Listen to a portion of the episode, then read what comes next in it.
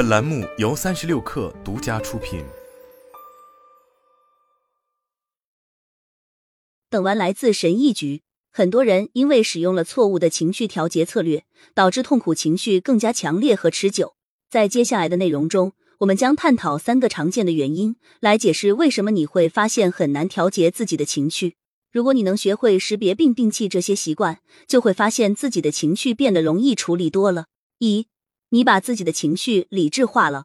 将情绪理智化意味着使用过于抽象、隐喻或概念性的语言来描述你的感受。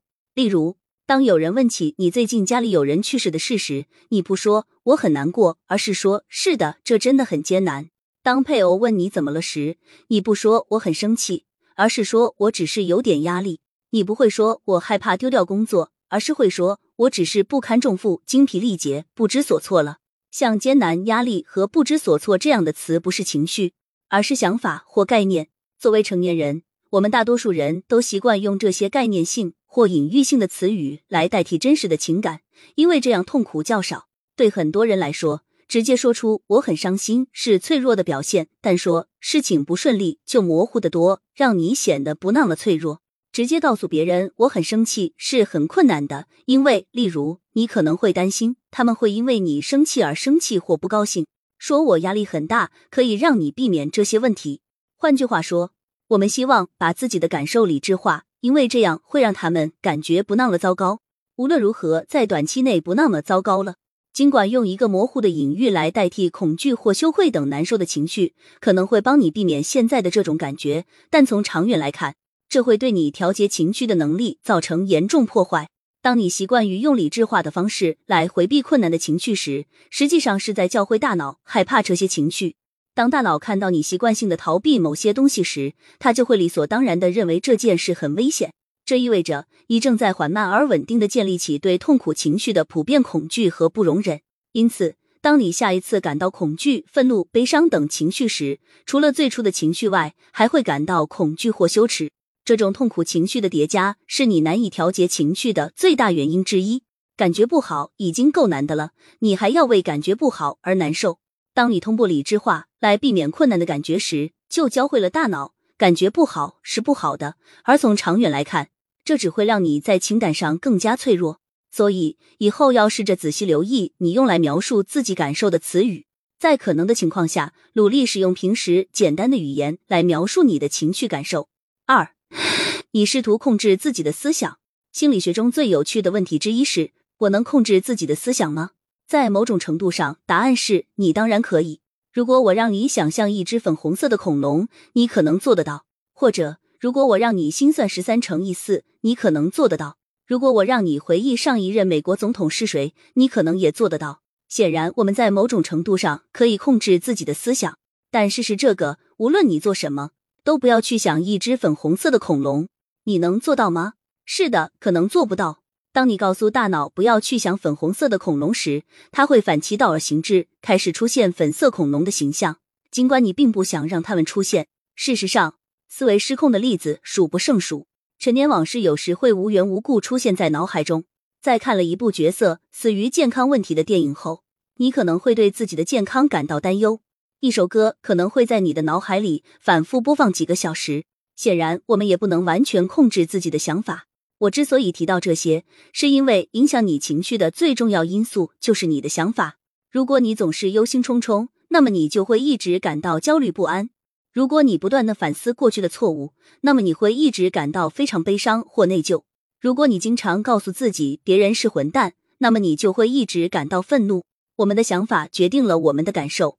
如果这是真的，那么调节情绪的最好方法之一就是调节我们的想法，对吗？想些更快乐、更愉快的想法，我就会体验到更快乐、更愉快的情绪，对吗？从技术上来说，是的。然而，一开始你想控制自己的想法，但最终却很容易被想法所控制。你是否曾发现自己忧心忡忡，然后开始告诉自己不要再忧虑了，结果却发现自己更加忧虑，感觉更加焦虑了？或者，你是否曾经注意到自己感到愤怒，然后开始列出所有你不应该生气的理由，结果发现自己现在不仅生气，而且还感到内疚了？试图控制你的想法，往往适得其反，导致更多无意的想法，导致更强烈和失调的情绪。一个更好的策略是简单的承认并接受困难的想法，然后专注于控制自己的注意力。原因很简单，你对注意力的控制力远远超过你的想法。这里有一个简单的例子：在工作中，你对某位员工的工作提出了中肯而严厉的批评，事后你发现自己在担心是否过于严厉了，并因此开始感到焦虑和内疚。你知道自己做的对，但很难摆脱这种焦虑和内疚的感觉。那么，如何才能最好的调节这些情绪呢？选择一：试着控制自己对这件事的想法，并不断向自己解释你做的是对的，不必感到难过。虽然这可能在某种程度上有所帮助，但你可能会更担心，比如如果他因此辞职怎么办？找人顶替要花很长时间等等，从而感到更加焦虑。选择二：控制你的注意力，试着把注意力转移到更有成效的事情上。例如，你可以起身听一段播客，然后快走十分钟，然后回来重新专注于另一个项目。根据我的经验，选择二比选择一要好得多，也更可靠。所以，如果你发现自己过度思考困难的情绪，并且越来越深陷其中，不妨试着这样做，让你的思想随心所欲，转而控制自己的注意力。三，你因为自己的感受而评判自己。在上面的第一条中，我们谈到将情绪理智化，其实只是一种逃避策略。当你养成回避情绪的习惯时，从长远来看，这往往会让情绪变得更糟，因为你在教导自己的大脑对困难的情绪感到恐惧。当你习惯于因为自己的情绪而批评或评判自己时，也会发生类似的情况。例如，你开始感到焦虑，然后心想：“该死，为什么我就不能坚强一点？”让这一切都过去呢？孩子做了错事，你开始感到沮丧，并提高了嗓门，然后马上对自己说：“哎，我总是生孩子的气，我真是个糟糕的家长。”某件事让你想起了多年前的前男友，你开始感到难过，然后责备自己：“为什么我总是活在过去？我不应该再感到悲伤了，我应该结束这一切。”在所有这些情况下，你本质上是在评判自己的感受。当你习惯于不断的评判自己的感受时，就会向你的大脑传递这样的信息：感觉不好是不对的。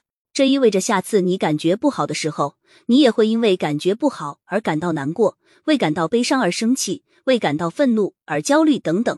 当你把这种复杂的情绪混合在一起时，他们就会从痛苦但可控的情绪变成压倒性的情绪。另一方面，你会惊讶的发现，当你不评判自己的感受时，困难的感觉将更容易控制。换句话说，当你不为自己的感受而自责时，控制困难的情绪会容易得多。所以，如果你想更好的调节情绪，就要开始注意你对困难情绪的反应，在可能的情况下，多一点自我同情和肯定，而不是评判和批评。